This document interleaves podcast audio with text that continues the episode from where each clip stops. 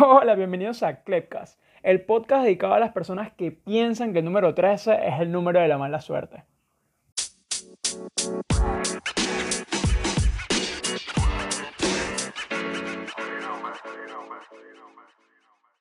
Hola, ¿qué tal? ¿Cómo están pasando ese diciembre? Bueno, al momento de la grabación del episodio cabe destacar que es 22 de diciembre, o sea, dos días más y viene el Niño Jesús, que es prácticamente la tradición venezolana. Y bueno, en otros países es Santa Claus, Papá Noel, que trae los regalos y todo eso. Bueno, Papá Noel trae regalo adelantado en Clepcast y trae un episodio esta semana, que es el número 13, que es el que estoy grabando en este momento. Voy a tratar de, no sé si el día 24 o 25, eh, lanzar el episodio navideño, que sí tenía pensado hacerlo, contar mi experiencia en Navidad, ¿no? Como, es, como yo lo hacía de niño y demás. Y bueno, señores, ya para más o menos ir tocando el tema del podcast, este, estos, estos últimos podcasts me dijeron el otro día que no, es, no han sido podcasts en donde yo enseño algo, sino que siempre cuento experiencias y a la gente le gusta eso. Siento que me conocen un poco más y se sienten hasta identificadas con algunas experiencias que he tenido. Obviamente mis, mis experiencias son tan raras que la gente no se termina de sorprender la cantidad de vainas que yo puedo hacer o he pasado durante mis 20 años de vida. Y bueno, prácticamente el chiste que dije al principio con respecto al número 3 y la mala suerte, yo no sé si la mala suerte me cayó a mí por haber venido a Perú o la mala suerte la tiene Perú por, haberme por haber recibido a alguien como yo. Porque siento que esta relación es demasiado tóxica. O sea, Perú y yo es un amor y odio, ¿sí? Eh, bueno, y cabe destacar que esto es más que todo un chiste, ¿no? No es que yo odie a los peruanos o odie a Perú. Obviamente tenemos algunas em, diferencias, ¿no? Como cualquier persona extranjera que vive en un país que no es el suyo, porque siento que nosotros como, como no sé, eh, ciudadanos, cuando estamos en otro país, siempre tendemos a criticar lo de los demás y olvidamos a veces un poco de dónde venimos y que de dónde venimos tampoco está muy bien, ¿me entiendes? Es como que un peruano, no sé, vaya a Ecuador tal vez y hable allá en Ecuador sobre cosas que en Perú están peor. Entonces, como hay un dicho venezolano para eso, como que el, burro no se mira su misma cola o tortuga hablando de morrocoy. O sea, tortuga es un animal, el, animal que camina lento, y morrocoy es una especie igual a la tortuga que está en Venezuela. Entonces creo que el dicho viene de ahí, ¿no? Dicho venezolano. Tortuga hablando de morrocoy o morrocoy hablando de cachicamo. No sé cómo coño es la vaina, no sé cómo coño pasamos a hablar de animales, pero sé que es como que no hay que ser este, irónicos, caraduras al, al, quejarse de un país cuando el mío está peor. Y bueno, nada, este episodio de verdad que eh, yo quería que fuera el número 13, porque como lo van a ver en la publicidad, la publicidad ya la grabé temprano aprovechando el sol, porque yo siempre aprovecho el sol para que me pegue en la cara y se vea brillante la vaina, recién bañado y todo, y la, la publicidad salga bien, pues que la publicidad que ustedes ven en Instagram y, y WhatsApp. Entonces yo dije ahí que el episodio 13 eh, como el número de la fecha que yo llegué acá a Perú, hace tres años. Entonces sí, yo llegué a Perú un 13 de diciembre en el año 2017, yo todavía era menor de edad. Y bueno, yo recuerdo mi llegada como si hubiera sido ayer literal porque, bueno, han pasado muchas cosas, pero el tiempo todavía se puede contar. Todavía tengo muchas experiencias para contar y las recuerdo cada una de ellas. Este, es horrible llegar a un país un 13 de diciembre, no tanto por la broma de la mala suerte o algo por el estilo, sino que diciembre de por sí es un mes donde tú tienes que quedarte con tu familia, ¿sabes? En donde todo es amor, paz, comunión. Y yo llegué acá una semana antes de Navidad, o sea, yo todavía no me estaba acostumbrando al, a, la cultura de acá de Perú cuando yo ya tenía que pensar en navideño, ¿entiendes? Cuando tenía que cambiar el chip, el chip de pensar este, la cultura de acá, cómo es en Navidad y todo lo demás, que por cierto es muy diferente. Entonces, yo dije, coño, ¿cómo le cuento esto a las personas? Dicen que, bueno, tres años, a la tercera la vencida. Creo que este año, que ha sido mi tercer año aquí en Perú, ha sido realmente la vencida porque, bueno, quedarme todo un año encerrado por la cuarentena, vaya manera de, de la vencida, ¿no? Yo siento que en 2021 voy a tener mi revancha y voy a hacer todo lo que no pude hacer en el 2020. Y lo que muchos, o sea, lo que ustedes no saben, lo que muchos no saben, es que yo ya he venido a Perú antes de estos tres años. Y es, es por eso que yo decidí hacer el podcast ¿no? un poquito más personal y contar un poco de eso. para la gente que no sabe, que no me conoce personalmente no me conoce bien, bien, bien, eh, yo soy medio peruano, ¿ok? Yo soy medio ceviche, yo soy medio arepa. Entonces, arepa con ceviche. ¿Por qué? Porque mi papá es peruano, pero si ustedes lo ven, o sea, si ustedes algún día me llegan a conocer en persona, llegan a conocer en persona a mi papá, mi papá es más venezolano que todos nosotros juntos, ¿sí? Mi papá fue a Venezuela hace, uff, cuando él tenía 18, ahorita tiene 50 años, 51 creo. Y, él era un chamito, pues fue allá, me imagino que aquí había problemas en Perú, una vaina así, y conoció a mi mamá y todo demás, y nació este ángel, el, el quien les habla, y luego nació el demonio de mi hermana. No, mentira. Entonces, entonces, este, bueno, yo cuando era chamito, mis padres, me, mi papá me hablaba de una familia en Perú y yo ignoraba esa vaina, ¿me entiendes? Entonces cuando yo fui creciendo, yo, mi papá me decía, coño, vamos a ver el partido de Venezuela-Perú cuando jugaban fútbol, ¿no? Y yo siempre de mojonero le iba a Perú, ¿sabes? Como irle a lo diferente. Y yo cuando estaba en el colegio y luego fui creciendo y demás, conocí como personas, amiguitos, amiguitas que estudiaban conmigo y tenían padres o madres de Perú. Entonces siempre como que hablábamos de las mismas cosas, como que, ay, mi papá es peruano. Entonces ya éramos como amiguitos por ser los que tenían padres peruanos. Pero la verdad, cuando, bueno, cuando yo crecí, por lo menos, eh, ser padre, digo, ser hijo de peruano no era la gran cosa, ¿me entiendes? Era como un país súper sobrevalorado, no, infravalorado, mejor dicho. Eh, decían como que, ah, marico, uno siempre le para más bola a los países que son más concurridos, ¿sabes? Un colombiano, un argentino eh, y europeos, pues españoles y demás. Pero peruano, la verdad yo no recuerdo que yo diciendo que yo era medio peruano, medio venezolano, tuviera una, una impresión este, mayor a la... Ah, está bien, ¿entiendes? Este, además que bueno, Venezuela es un país donde conviven millones, millones de nacionalidades, ¿sí? Tú, si tú te consigues a un amigo que sea criollo, criollo, criollo, o sea, que sea de madre venezolana y padre venezolano, con todas sus raíces venezolanas, coño, un primo mío que se llama Diego. Es el único que yo conozco así que es venezolano, no joda. Desde la uña, desde la uña del dedo gordo del pie hasta el último diente, hasta el último diente que tiene en esa boca. Porque de verdad es, raro. Bueno, creo que mi mejor amigo también eh, es, venezolano de raíz, raíz, raíz. Pero, o sea, es, es muy raro conseguir a, a, muchos venezolanos así, creyito, creyito, creyito. Y más aún, ¿no? Con esta migración loca que estamos viviendo, en, bueno, con esta dictadura que está en Venezuela y demás, eh, la nueva generación para el 2030, 2040, más raro va a ser conseguir a hijos de, de venezolanos puros. Porque venezolanos ahorita hay, no jodas, hasta en el culo del mundo. Venezolanos en Islandia. Imagínate tú una mezcla de venezolano con islandés. O sea, ese venezolano moreno con ojos azules, qué hermoso. Eso es para mejorar la raza. Y nada, este, yo cuando era chamito veía los partidos, ¿no? Siempre le iba a Perú y demás. Eh, había una comunidad de peruanos en, en Venezuela que mis padres siempre eh, me llevaban a mí y a mi hermana, a mi hermana y a mí, disculpen, eh, y comíamos comida peruana, ¿no? Algo diferente. Entonces yo me sentía como que, ay, qué chévere, otra, otra comida, otra vaina. Pero no era como el boom. O sea, quiero dejar en claro que cuando yo era niño no era el boom tener un papá peruano.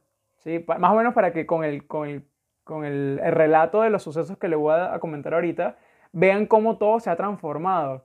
Eh, y, entonces, cómo yo conocí esta experiencia de, bueno, de poder viajar a Perú y demás. Resulta que en Venezuela, eh, cuando yo tenía 10 años, existía como una, un sistema que entregaba dólares para que tú pudieras viajar. Entonces mis padres hacían esos trámites, ¿sí?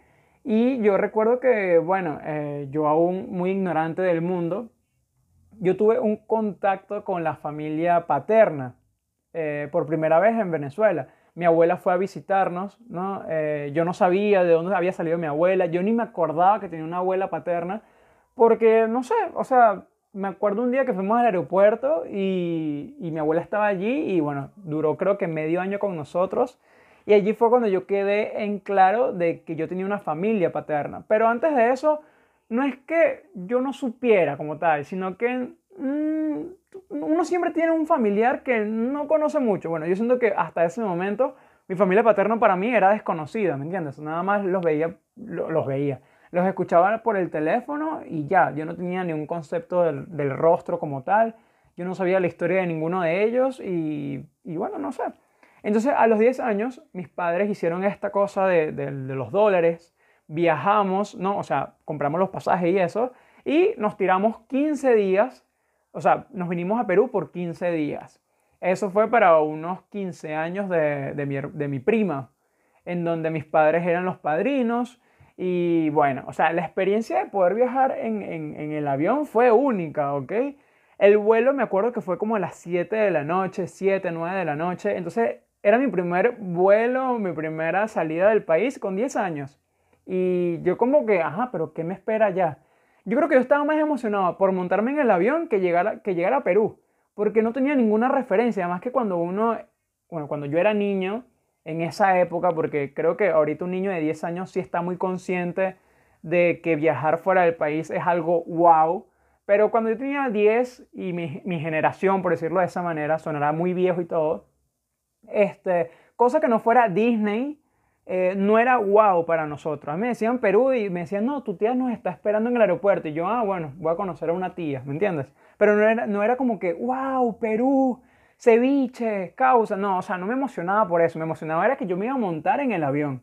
Y bueno, obviamente pasaban las peleas entre hermanos, entre mi hermano y yo, eh, de quién se sienta en la ventana, quién se sienta en el, en el, pasillo. Y la verdad es que yo me gané el puesto de la ventana, así que yo me fui de Venezuela a Perú eh, viendo el paisaje del avión. Qué increíble fue este, ver Caracas de, de, o sea, desde arriba, las luces, la, la montaña esta que uno siempre le llama cerro y todo lo demás. Y llegar a Perú y ver a Perú iluminada. Yo decía, Dios, qué hermosura. Ahorita no sé cómo se verá desde arriba porque la verdad es que no, hace tiempo no me subo en un avión. Pero, pero era hermoso la, la vista, eh, bueno, la experiencia de comer en el avión, el puestico este del, del, del, avión que tenía la pantallita para ver películas. O sea, nosotros demasiado niche, como que, wow, mira esto, mira lo otro. Y que no, que nos ofrecían en el avión este, golosinas, chucherías, dulces de Perú. Entonces decían, ¿qué desean? Eh, quieren leche caliente, quieren gaseosa, que es refresco. Y uno veía marcas extrañas, ¿no? Entonces uno como que, ay, dame, dame uno de esos para probar. Y uno ya sentía Perú desde el avión, por los productos. Entonces nosotros terminamos llegando a Perú ese día, eh, no me acuerdo, en abril, sé que fue, el, en la noche, como a las 9 de la noche, porque el vuelo nada más fue como dos horas. Y yo recuerdo que cuando nosotros, bueno, buscamos las maletas, ¿no? Y todo eso, llegamos a la cuestión esta donde espera la gente y vemos ahí a una señora chiquita con unos niños, una cuestión, era mi familia. Y entonces mi papá llegó y eso fue una abrazadera loca con una tiradera de besos y yo decía, pero ¿quién es esta gente? Y bueno, resulta que cuando crecí yo entendí la historia. Mi papá desde que se fue a los 18 años a Venezuela, él le dijo a mi abuela, mamá, yo voy por un año y regreso. Y bueno, pasaron 30 años, ¿sí? 30 años, no, veintitantos años, 32 años, no sé, para que regresara a Perú. O sea, él dijo, voy y vengo, se echó 30 años y regresó con familia, esposa y bueno, dos ángeles que mi hermana y yo. Y coño, es arrecho, ¿me entiendes? Yo ya entendía el impacto de la llegada de mi papá acá a Perú. Y más aún porque mi abuelo, que es un loco, le dicen el loco Mario, él este, rentó un carro, un transporte público, ¿no? Una, ¿Cómo le dicen acá? El micro, la camioneta en Venezuela. Y nosotros pasamos por una plaza, me acuerdo, la Plaza Italia, y mi abuelo como que era cobrador de, de estos micros y eso, y decía, mi hijo llegó, mi hijo Augusto llegó y vaina. Y yo dije como que, coño, mi papá se llama Augusto acá, pero si en Venezuela lo conocemos como Gustavo, como César, ¿de dónde sale Augusto? Y, o sea, el impacto de mi papá acá fue un boom. Entonces yo llego a casa de mis abuelos, recuerdo que comí este anticucho y me pasó algo bastante, bastante curioso a los días siguientes de que yo llegué. Porque salí a comer este, con, bueno, con unos amiguitos acá, porque obviamente yo era un niño, conocía a otros niños y era raro, ¿no? Porque siempre me miraban como que, ah, eres el venezolano, pero no existía ese concepto de veneco que hay ahorita en la actualidad, pues en 2020. Era como que, ah, eres de otro país. A ver, ¿y cómo se dice esto? ¿Cómo se dice lo otro? Pero yo era un niño, no conocía tantas palabras y no me preguntaban tanto. Era nada más como que somos niños y somos chéveres y jugábamos y ya. Yo me acuerdo que yo me la pasaba en bicicleta, uh, todo el día. Y yo un día este, fui a comprar anticucho, ¿sí? Que es prácticamente en Venezuela sería como carne en vara, se podría decir. Es un palo de madera donde tú insertas carne, carne, carne, carne, carne, corazón de vaca creo que es. Y en Venezuela nosotros lo conocemos como pincho. Entonces yo era un niño, no yo fui a comprar un pincho. Yo le digo, señora, deme un pincho ahí, por favor. La señora me miró con una cara como que si yo le hubiera sacado el huevo y se lo hubiera pegado en la cara. Porque pincho acá es pene. O sea, es una forma, es una de las tantas formas de llamar eh, este, al, al pene pincho. No, ¿cómo es la vaina? Ustedes me entendieron. Entonces yo era un niño, yo decía, señora, deme un pincho y una salchicha, porque este, vendía esas salchichas también como que metían un palo. Y sí, yo sé que aquí yo estoy tirándome rolo de chinazos diciendo salchicha, pincho, palo, pero así es como nosotros lo conocemos en Venezuela. Entonces la señora se dio cuenta que yo no era de acá, pero la señora cuando me vio con esa cara, yo dije, me va a dar un coñazo de aquí a Marte. Porque yo le estaba hablando con un lenguaje este, grosero, ¿sí? Porque aquí las expresiones es como que me llegas al pincho. Es como que, marico, me, o sea, te, no me importas. Y es una expresión como muy mal educada. Entonces, bueno, eso es lo curioso que me pasó cuando yo tenía 10 años.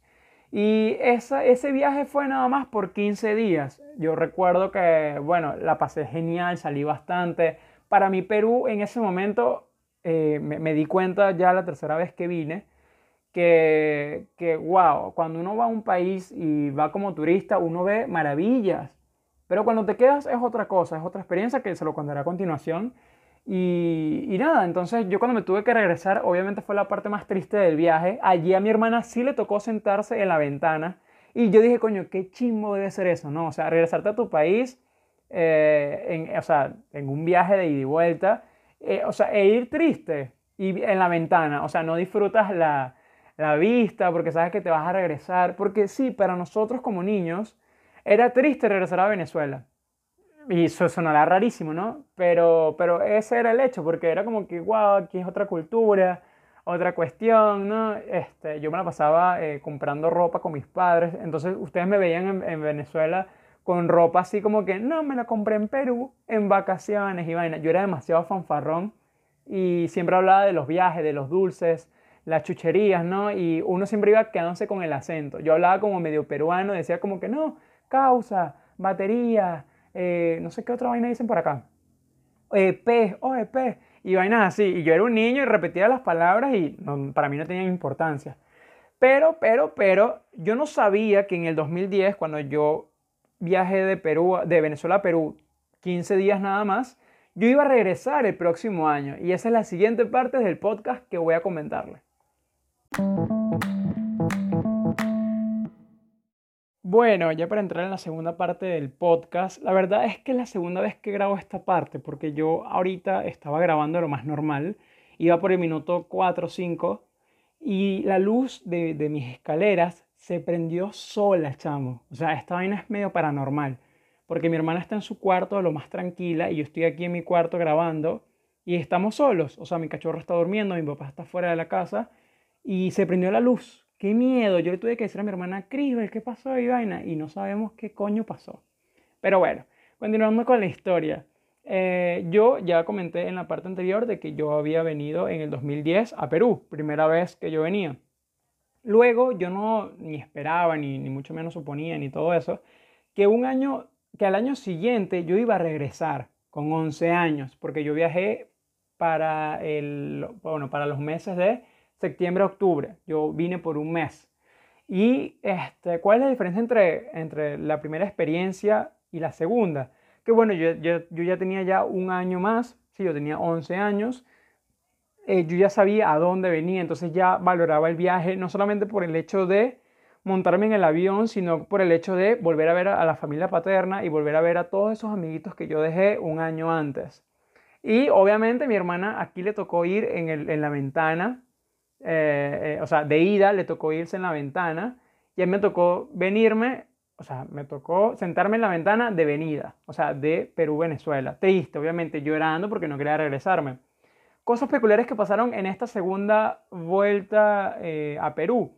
Salimos a las 5 de la mañana, no, A las 5 de la mañana salimos de mi casa. O sea, la ansiedad a mí, yo no pude dormir esa noche, me acuerdo que un carro nos pasó buscando, teníamos como tres maletas enormes y íbamos por toda la carretera, toda la autopista, desde mi casa hasta el aeropuerto y qué increíble es tener todo eso libre y saber que vas al aeropuerto, o sea, es una experiencia maravillosa. Y bueno, en el aeropuerto nos encontramos a uno de los cantantes salseros más reconocidos del mundo, por lo menos para mí, que es Maelo Ruiz. Maelo Ruiz es tal cual, como ustedes lo ven en la foto, gordo y vaina, es igualito, por lo menos lo era hace unos nueve años. Estaba con su novia, creo que era, que era una rubia alta, me acuerdo yo la vi, yo dije, Dios. Y yo, Maelo, Maelo, una foto, una vaina, pero ah. El tipo yo quería que me dijera en el oído, Maelo Ruiz, ta, ta. Pero no, no, no se pudo, no se pudo. Y nada, este, viajamos en otra aerolínea. Al principio, o sea, en el 2010 habíamos viajado en Latam. Luego viajamos por TACA, que prácticamente eran la misma aerolínea, porque luego se después se asociaron. Y bueno, o sea, la experiencia fue linda para mi hermana que se sentó en la ventana, porque ella vio a Caracas de noche y despertando casi, o sea, y Perú amaneciendo, ¿sí? Porque llegamos acá a Perú como eso de las 7 de la mañana. Y a diferencia del primer viaje, que nos dieron una cena, porque viajamos de noche, aquí nos dieron un desayuno de avión, que eran como unas panquecas, ¿sí? Unos, unos, no sé cómo le dicen acá en Perú, creo que le dicen panqueques, con una miel, una cuestión, y todo sabroso. Entonces llegamos desde temprano, aquí no nos fue a buscar toda la familia completa, sino nada más una parte de la familia, porque la otra no sabía que nosotros veníamos, o sea, nosotros éramos una sorpresa. Y y bueno, o sea, experiencia linda igual, ¿no?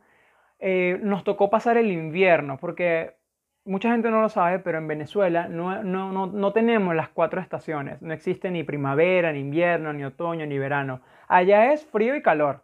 O sea, calor de día, frío en la noche o al revés y así. Pero en un día tú puedes tener frío, calor, lluvia y no joder, relampagueo, eh, el cielo eh, nublado, luego se despeja.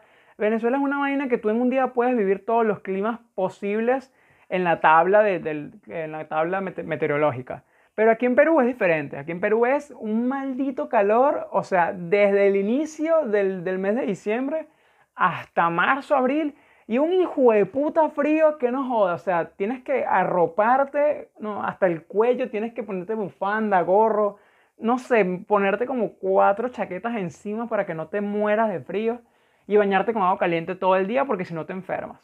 Y nada, de septiembre a octubre es prácticamente esa temporada de frío. Eh, obviamente, eh, bueno, me encontré con todos los niños que yo hice amistad eh, el año anterior y, y, fue muy lindo, de verdad que fue muy lindo porque era como que, chamo, regresaste. Entonces jugábamos fútbol, jugábamos un juego que, que, se llama aquí, este, ay, no me acuerdo cómo se llama, limonada, creo que es no sé, es una vaina que una pelota tú la pegas al piso con unas chapitas y, corres, ¿no? Es como prácticamente el aire, el congelado, ¿no? Pero, pero sí, o sea, era bien chévere. Yo volvía, o sea, me, reencontraba con mi familia, que, bueno, había visto el año anterior. Y algo peculiar que pasa aquí en, en Perú, o por lo menos en la zona donde vivo, es que todo el mundo conoce a la familia de mi papá. Entonces me veían a mí y me decían, Augusto, y yo, pero ¿por qué me llaman Augusto si yo me llamo Clever? Obviamente mi segundo nombre era, o sea, mi segundo nombre es Clever Augusto, pero se me hacía raro que me dijeran así. Entonces me decían así, era por mi papá, porque mi papá se llama César Augusto y aquí lo conocen nada más como Augusto. Y, y entonces yo era conocido, era por ser hijo de mi papá, obviamente, y por ser venezolano, extranjero. Eh, y nada, yo comía burda, chucherías por aquí, chucherías por allá, tomaba refresco aquí y allá. Cabe destacar que mi hermana, a, los días que nosotros llegamos, ella se puso a comer unos huevitos, huevos de codorniz con una malta, un refresco, una gaseosa llamada Malting Power, y le dio una reacción alérgica, hijo de puta, que se puso todo roja, toda, toda la piel roja, roja, roja, roja, roja. Y mi hermana apareció en un semáforo, así toda sarpullida, no sé, una reacción alérgica súper rara. Y en este año, o sea, en el 2011, que nos quedamos ya un mes aquí en Perú de visita, ¿no? Y de vuelta, eh, mi papá, eh, o sea, yo vengo diciendo desde el principio del podcast de que yo era mitad peruano, mitad venezolano. Bueno, en este viaje, en este segundo viaje, mi papá, mi papá me acuerdo que un día me, me despertó, me dijo, Clever, vamos a la RENIEC, que es como donde sacan las la cédulas, ¿no? El DNI y todo eso. Y yo digo, pero ¿para qué? ¿Qué fastidio pararme temprano para hacer un trámite y todo lo demás? O sea, me da flojera, pues. Y me decía, no, es que yo quiero que, que ustedes, mis hijos, tengan mi nacionalidad. Entonces yo fui a la RENIEC con mi cara de culo, bien cara de culo, así todo, ay, con sueño, ladilla, fastidio. Y me fui a sacar el famoso DNI, la, famosa, la, famosa, este, la tarjetita esta de identidad. ¿sí? Es que no sé si en otros países entienden DNI. Entonces, bueno, DNI, cédula, tarjeta de identificación personal, no sé cómo le dicen. Y nada, este, yo me acuerdo que me dieron el DNI como a, a los seis días, creo. Y yo decía, bueno, ¿y ahora qué hago yo con este cartón? O sea, yo así súper ignorante, ¿no? Y nada, este, lo peor que, que, nos pudo pasar es tener que regresarnos de nuevo, porque como, como mencioné anteriormente, nosotros cuando éramos niños eh, veíamos Perú, uff, ¿sabes? Una hermosura total. Y como que, ay, qué fastidio regresar a Venezuela, donde todo el mundo ya nos conoce. Y no sé. Este, yo recuerdo que el día antes de que nosotros nos fuéramos de nuevo a Venezuela, por aquí donde vivo hicieron un bingo. Un bingo, no sé si, bueno, sí, creo que bingo se lo conoce en todo el mundo. Y habían tres premios, chamo. Habían que sí, una batidora, este, no sé qué otra vaina y 100 soles. 100 soles, ¿qué coño? Son 100 soles. Y yo estuve a punto, a punto de ganarme los 100 soles. Y dije, coño, para comprarme un pocotón de chucherías, porque yo, yo amaba las chucherías de acá, los dulces. Y yo, inocente, ¿no? Yo en vez de pensar en ahorrar, yo no. 100 soles para gastármelo en chucherías. Pero no gané. Y eso fue, mira, aquí cuando hacen los bingos, eh, venden comida, venden dulces, toman cerveza por aquí, toman cerveza por allá. Y prácticamente fue como una fiesta de despedida también para nosotros, ¿sí? Entonces, obviamente lo chimbo de todo esto, lo malo, es que la gente se quedó madrugando y nosotros tuvimos que irnos a acostar temprano porque el otro día teníamos que pararnos temprano para ir al aeropuerto. Y bueno, yo me acuerdo que mi prima me regaló una guitarrita porque me gustaban mucho las guitarras. A mi hermana le regaló un perro enorme de peluche. Y bueno, nos tocó regresarnos de nuevo a Venezuela. Allí me tocó a mí sentir lo que mi hermana sintió en el viaje anterior. O sea, sentarme en la ventana del avión y mirar todo triste, como que coño, no, qué tristeza. Entonces llegar a la casa de nuevo. Y es raro, ¿sabes? Es raro esa sensación de que ayer estábamos en un país y hoy estamos en otro y de nuevo a nuestra realidad. Entonces, bueno, creo que moraleja de, de esta parte de la historia es que me saqué el DNI, o sea, me saqué la, identificación. Eh, yo ya era como que nacionalizado peruano, yo ya tenía doble nacionalidad oficialmente. Y bueno, este, me despedí de, los amigos que yo había hecho en el 2010. Eh, había hecho nuevas amistades. Me acuerdo que había una niñita que, que, me gustaba o que gustaba de mí. Éramos niños, sí, o sea, si tú eras una persona nueva en, el lugar donde vivo, eh, llamabas la atención de por sí. Entonces, bueno, todos los años después del 2011 siempre hablábamos con mi familia con la nostalgia de poder regresar, ¿sí? Eh, eso fue más o menos como hasta los 15, 16 años, sí, más o menos como hasta los 15, que cada llamada era como que, ay, sobrino, nieta, nieto, cuando estén aquí vamos a salir y vaina, y uno ingenuo, ¿no? Se lo creía. Y nada, este, yo fui creciendo por allá por Venezuela. La idea de poder regresar a Perú próximamente se me había ido de la cabeza. Y yo comencé a valorar más mi país, aún así por todos los problemas que estábamos pasando. Y bueno, vamos a caer a la tercera y última parte del podcast, que es cómo llegué acá a Perú por tercera vez. Perú y me quedé definitivamente. Este, tuve que mencionar en, la parte anterior sobre la nacionalidad que me saqué eh, por mi papá, porque ¿quién diría que eso me iba a servir mm, seis años después? ¿Sí? O sea, si yo me hubiera puesto malcriado de no querer levantarme ese día, o si mi papá no hubiera insistido, eh, yo hubiera llegado acá a Perú como, como venezolano y al momento que yo llegué acá, que fue en el 2017, para ya quedarme definitivamente, eh, sacar la nacionalidad era un trámite bastante largo, porque estaba el tema de los permisos que le dan a los venezolanos, ¿no? El permiso temporal, el carnet de extranjería, entre otras cosas. Entonces yo en la frontera entré como peruano y no tuve ningún problema. Bueno, entré como venezolano, pero luego me tuve que regresar a la frontera. Eso es un cuento Eh, medio corto, medio largo, pero es parte del viaje que, que, tuve de Venezuela a Perú.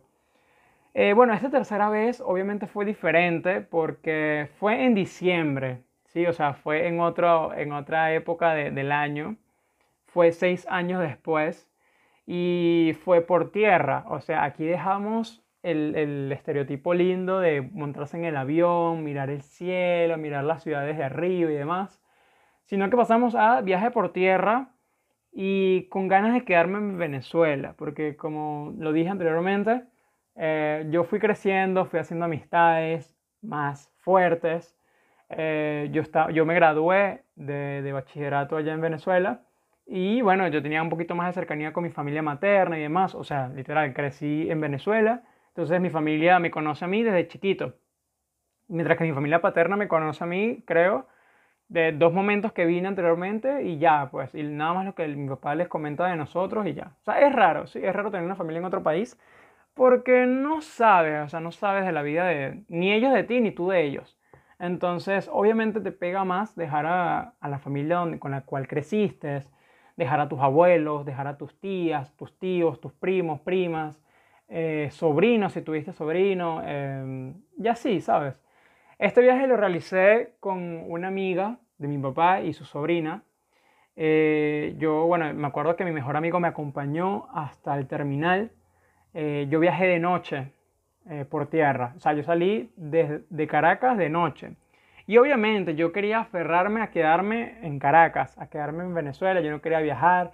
Este, yo quería salir adelante allá y todo lo demás. Me estaba poniendo como muy obtuso, ¿no? Muy terco, muy cabeza, ah, cabeza dura y, y todo ese tema, ¿sabes? Entonces ese viaje lo realicé por tierra, como ya lo mencioné, y fue una travesía, de verdad. O sea, yo llegué sin culo, literal, porque fue un viaje que me tardé como una semana y unos días. Y conocí otros países. Eso es lo positivo que conocí, o sea, que, que experimenté en el viaje. Conocí otros países, eh, conocí gente en el camino.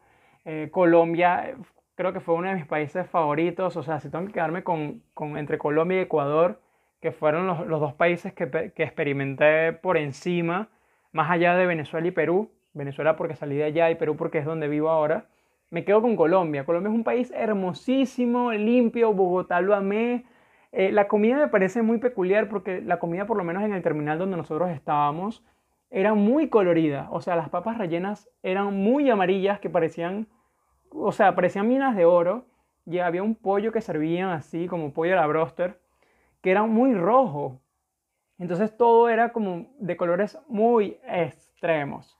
Eh, cosas graciosas que pasaron en este viaje, bueno, a pesar de las, de las dificultades que tuvimos para salir de Venezuela, eh, lo, lo, cómico fue, lo, lo, lo chistoso fue que mi hermana, desde que salimos de mi casa, ella se compró una bolsa enorme de dulces, de dulces venezolanos para comerlo por todo el camino. Pero mi hermana tenía unos 15 años. La mató la ansiedad y comenzó a comer chucherías venezolanas desde todo Venezuela, ¿ok? Desde Caracas hasta la frontera de Venezuela con Colombia. Llegamos a Colombia, a Bogotá, y estábamos en un terminal, eh, bueno, la persona que sería mi futura novia para ese momento, ¿sí? Eh, mi hermana y yo, lo que fue la tía de, de, esta persona, ella se llama Michelle. Entonces, lo que era la tía de, ella, mis padres salieron al Banco de Colombia a buscar eh, dólares o cambiarlo por pesos, algo así. Entonces, estábamos Michelle, mi hermana y yo eh, solos en un terminal de Colombia. Entonces, nos pusimos a caminar por todo el terminal, salimos por aquí, salimos por allá. Y mi hermana le dio dolor de barriga y le dio náusea. Entonces, mi mamá, como es enfermera, ella tuvo que comprar una medicina, una inyectadora, ¿no? una jeringa para meterla a mi hermana en un baño y inyectarla en la nalga. Entonces yo estaba como que parado en la, entrada del baño, cuidando la vaina y todo eso, y escuchaba el grito de mi hermana, ¡ay! ¡ay, ay, ay! ¡ay, ay, ay! ¡me duele, me duele! Y bueno, eso en medio terminal, imagínate, cualquiera pensaba que estaban matando a mi hermana dentro del cubículo del baño. Y bueno, es, mi hermana andaba con un dolor de barriga horrible. Este, Colombia es enorme, sí, creo que nos tardamos como dos días en, en cruzarlo. Eh, y luego entramos a Ecuador. Ecuador es un país muy, pero muy, pero muy frío. Eh, bueno, me, me pareció súper interesante ese tema de la moneda, que es el dólar. Y no sé, Ecuador lo pasamos creo que en un día. Creo que de las experiencias que puedo contar en Ecuador así por encimita fue que cada vez que tú llegas a un, a un paradero, ¿no? A una parada para ir al baño, para comer algo, algo así, eh, siempre hay una persona que creo que es el copiloto que abre, el, el, o sea, abre la puerta donde están los pasajeros y dice servido. Entonces yo cuando, cuando escuché servido la primera vez, yo dije, coño, van a dar comida, ¿me entiendes? Y en Colombia, en, en los, en, los autobuses, coño, venían con internet, ¿no? O sea, venían con wifi y vaina. Entonces yo decía, bueno, en los autobuses de Ecuador no tiene wifi, yo dije, darán comida. Pero no, señores, servido en Ecuador dicen es cuando tú estás llegando a un lugar y yo esperando con mi, con mi tenedor y con mi cucharilla así para comer, pero no, o sea, era como que llegamos, bájense. Y yo, nada, güera, cosas que pasan en Ecuador también ahorita que me estoy acordando. Yo cargaba un regalo enorme, un regalo enorme que me dieron, ¿sí? Me lo dio Gingris y me está escuchando en este momento, un beso para ella. Ella me dio un regalo que yo no podía abrir hasta que yo llegara a, a Perú. Ella me puso una cartica que me decía, ábrelo cuando estés en camino. Entonces mi mamá sabía de ese regalo, entonces no me permitían abrirlo y, y era horrible, ¿sabes? A mí me mata la ansiedad. Entonces recuerdo que en Ecuador también mi, mejor amigo, mi hermano, me hizo una carta, ¿sí? Yo la leí en, en Migraciones de Ecuador y coño, me puse súper triste porque mi mejor amigo me dijo unas palabras muy emotivas. Eh, creo que la carta la puedo leer hasta ahora y siento la misma emoción porque no fue un mensaje de ese momento, fue un mensaje que lo he llevado en los tres años que tengo acá en Perú y que seguiré llevando por el resto de mi vida en donde quiera que esté. Entonces, nada, en Ecuador estábamos eh, ya más cerca de Perú, obviamente, nos faltaba nada más cruzar Ecuador y cruzar medio Perú. Y recuerdo que estábamos en la cola de migraciones y conocí a un señor, ¿no? Que dijo que no, yo prefiero mil veces quedarme en un hotel en Colombia que es más barato a que quedarme en Ecuador porque pagan en dólares. Entonces el señor nada más tenía que hacer la cola sellar su pasaporte de salida y ya, y o sea, era loquísimo porque la frontera es cruzando la calle, cruzando un puente ahí normal, uno que se imagina de niño en la frontera como, como si fuera un monte, ¿no? Como si fuera un, este, un bosque, que tú vas con tu machete y vas ahí pelando hoja, pelando vaina, peleando con las culebras, pero no, señores, esa vaina es un puente que tú lo cruzas aquí, cruzas allá y te cambia la moneda, te cambia la gente, te cambia todo. Y entonces allí yo entendí que, bueno, e, eso era un preconcepto de niño estúpido, pero, pero aprendí eso. Me acuerdo que también había unas gringas, estaban delante de, de Michelle, de mi hermana, de toda mi familia, estaban delante unas gringas ahí hablando su inglés. Como que no, you fuck, creo que eran como australianas, porque no sé, su acento era diferente. Y nos miraban así, yo quería, yo chismoso yo pendiente de lo que decían para ver si entendía algo, porque para ese momento mi inglés estaba un poco bebé. Ahorita, está, ahorita no está tan bebé, ahorita está como, bueno, bebé, pero 5 años, 7 años que ya puede caminar. Un niño, mi inglés está niño ahorita. Entonces, nada, eh, cruzamos Ecuador. Sí, la comida de Ecuador no me gustó para nada. Yo siento que la comida de Ecuador, y disculpe Ecuador si me está escuchando en este momento, pero entre gustos y colores, solo quedan los sabores. Y yo recuerdo que este, yo comí algo en Ecuador que es una vaina mezclada, o sea, tú pides cualquier cosa, parecería que te lo metieran en la licuadora y run, run, run, y te sirven como, no sé, una vaina rara allí. Entonces tú tenías que vernos a mi familia y a mí buscando en el terminal un lugar este, donde vendieran comida más criollita posible. Y lo que me, me, me di cuenta en ese momento, lo que percibí en ese momento, es que habían burda de venezolanos, demasiados venezolanos en Ecuador. Y entonces comíamos que si arepa, ¿no? Eh, bollito, cosas así, y uno decía, coño, en Ecuador comiendo comida venezolana.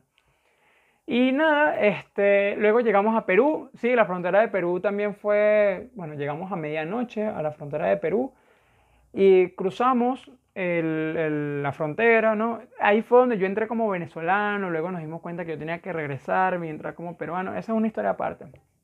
Y en la frontera de Perú, eh, nosotros conocimos a alguien, a alguien en el camino que venía huyendo de Venezuela, porque él era militar, él desertó, entonces él se nos unió en el viaje, él no cargaba pasaporte, entonces lo, lo conocimos en el camino y se unió a nosotros. Entonces siempre era como que escondiéndolo a él porque él no tenía documentación y si no tenía documentación y lo agarraban, lo deportaban de nuevo para Venezuela. Y su novia estaba aquí en Perú. O sea, él estaba viniendo a ver a su novia que se había venido meses antes.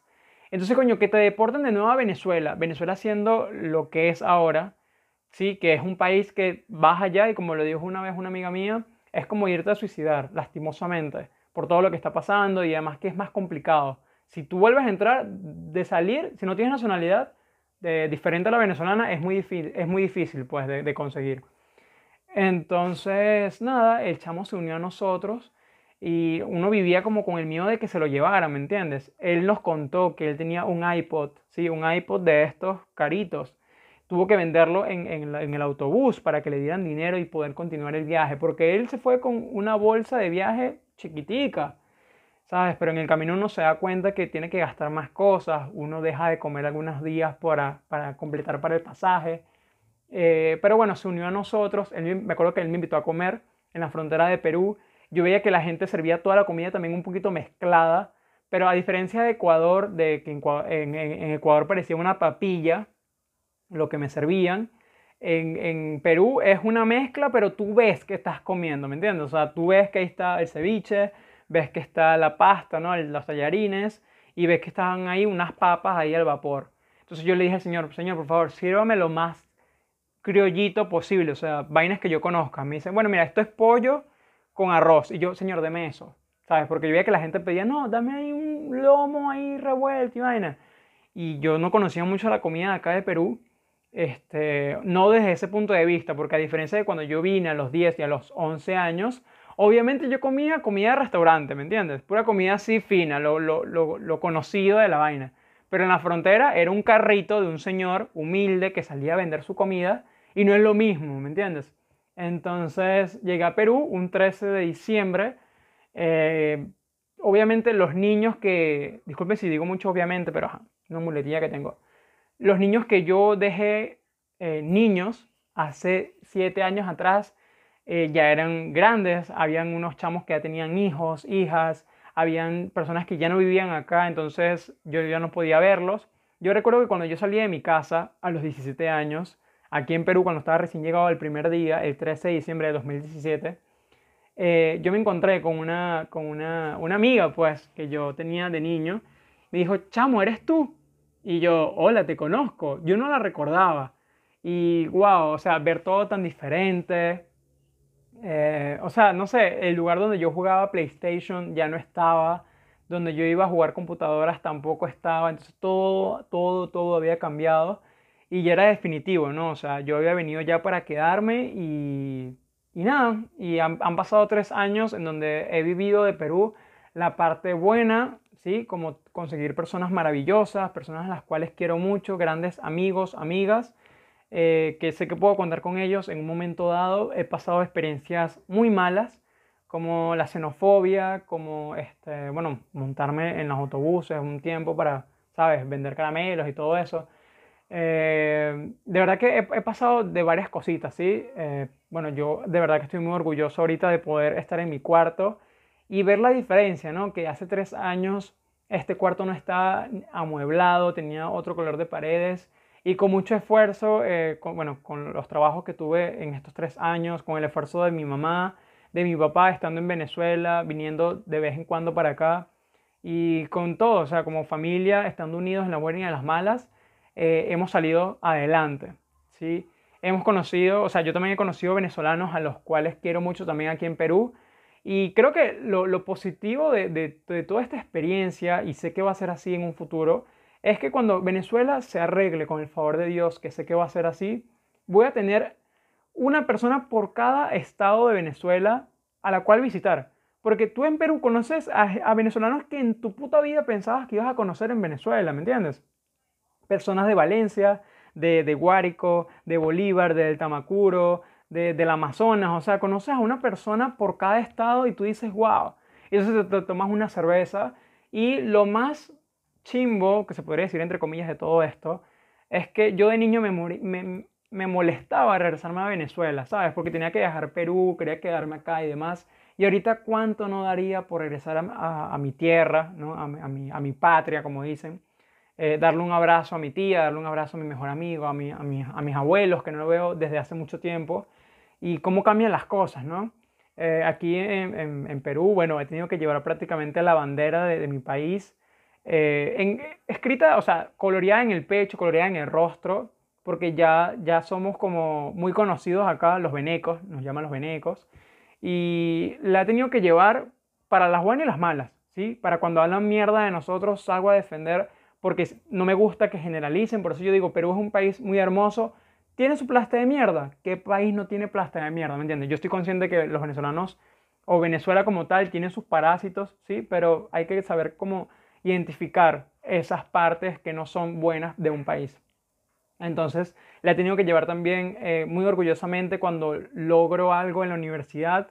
Entonces, la gente habla, comenta.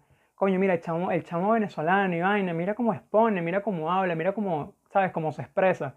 Incluso en el podcast, gracias a ustedes, yo me he dado a conocer, eh, no solamente en Perú, sino en otras partes como Brasil, eh, me han escrito de Argentina también y y nada, es bonito eso, ¿me entiendes? Es bonito eso y al fin la moraleja de todo esto es tener el, orgullo de decir soy venezolano y, he pasado todo esto y lo que seguiré pasando con, con, el pasar de los años, ¿no? Aquí mencioné mucho pasar, pasando, conjugué ese verbo, no joda. Pero, pero nada, son tres años de, sonrisas, de lágrimas, de, aciertos, desaciertos puedo decir gracias a Dios por tener a mis padres. Bueno, este año por la pandemia mi papá se ha tenido que quedar acá en, en, Perú. Eh, a mis padres juntos, a mi hermana hermosa creciendo y logrando sus metas. Eh, yo también tener una mascota. ¿sí? Yo en Venezuela nunca pensé tener una mascota. Yo tengo una mascota hermosa, fastidiosa, que a veces me despierta en las mañanas. Se llama Zeus. Y, y nada, él, él, es parte de, de, estas aventuras que yo he tenido que pasar en estos tres años. Y, y nada, de verdad que es, es, bastante nostálgico todo, todo, ¿no? O sea, por lo, que, por lo que he tenido que dejar y por lo que he conseguido. ¿sí? Porque de verdad que cuando uno está recién llegado a un país, lo pueden certificar muchos extranjeros que van a escuchar este podcast y van a concordar conmigo. Cuando uno está los primeros días, uno piensa de que esta montaña está bien, bien, bien arrecha de escalar, ¿sabes? Bien difícil. Muchas personas no aguantan el primer mes. Están unas semanas y ya quieren o seguir a Chile o regresarse a Venezuela. Recuerdo que una amiga me dijo una vez, Clever, yo prefiero mil veces comerme un plato de arroz con huevo con mi familia que estar lejos de ellos y mandarle, para que, mandarle dinero para que ellos estén bien. La verdad es que se le respeta la opinión. Todos los venezolanos tenemos un punto de vista. Yo justamente lo hablé con una amiga eh, el día domingo. Em, cuando uno sale de Venezuela, uno se da cuenta de que como uno vive allá, no es lo mejor. ¿sí? Eh, uno ah, fuera del país ve más oportunidades y es por eso que yo tengo que estar agradecido con Perú, porque Perú me ha dado, no me ha dado como tal, ¿sí? porque creo que nada es regalado en esta vida, pero en Perú yo he podido conseguir cosas que en Venezuela no, no hubiera conseguido ni, ni en tres años, ni en diez, ni en veinte. ¿sí? Yo ahorita puedo decir que tengo 20 años eh, y estoy estudiando, eh, estoy estudiando la carrera que quiero en una universidad que yo escogí y este, tengo mis metas claras, ¿me entiendes? Yo aquí desde Perú puedo decir, voy a Brasil mañana y sé que si me fajo, trabajo, saco el pasaporte y demás, lo voy a conseguir. En Venezuela es, marico, quiero cruzar a Colombia y ya después veo, ¿me entiendes? Es como que quiero salir de esta vaina y ver qué hay afuera, a lo desesperado. Y, nada, yo espero que, de aquí a unos años más, Clepcast siga funcionando. Tal vez sea un canal de YouTube, tal vez sea una estación de radio, no lo sé, un programa de televisión, no lo sé. Y podamos seguir contando estas aventuras que he pasado a lo largo de los años. Obviamente tengo historias por contar, ya próximamente se los contaré. Solamente quería saber, solamente quería comentarles a ustedes la importancia que tienen los 13 de, diciembre para mí, lo nostálgico, que me ponen y lo alegra también, ¿sabes? Porque sé que esto apenas es el comienzo de algo bueno, ¿sí? Porque creo que a mí me esperan muchas cosas buenas y más allá de que me esperen, yo tengo que ir a buscarlas. Así que nada, señores, esto ha sido un episodio más de Clepcast, un podcast hecho por un chamo para el mundo.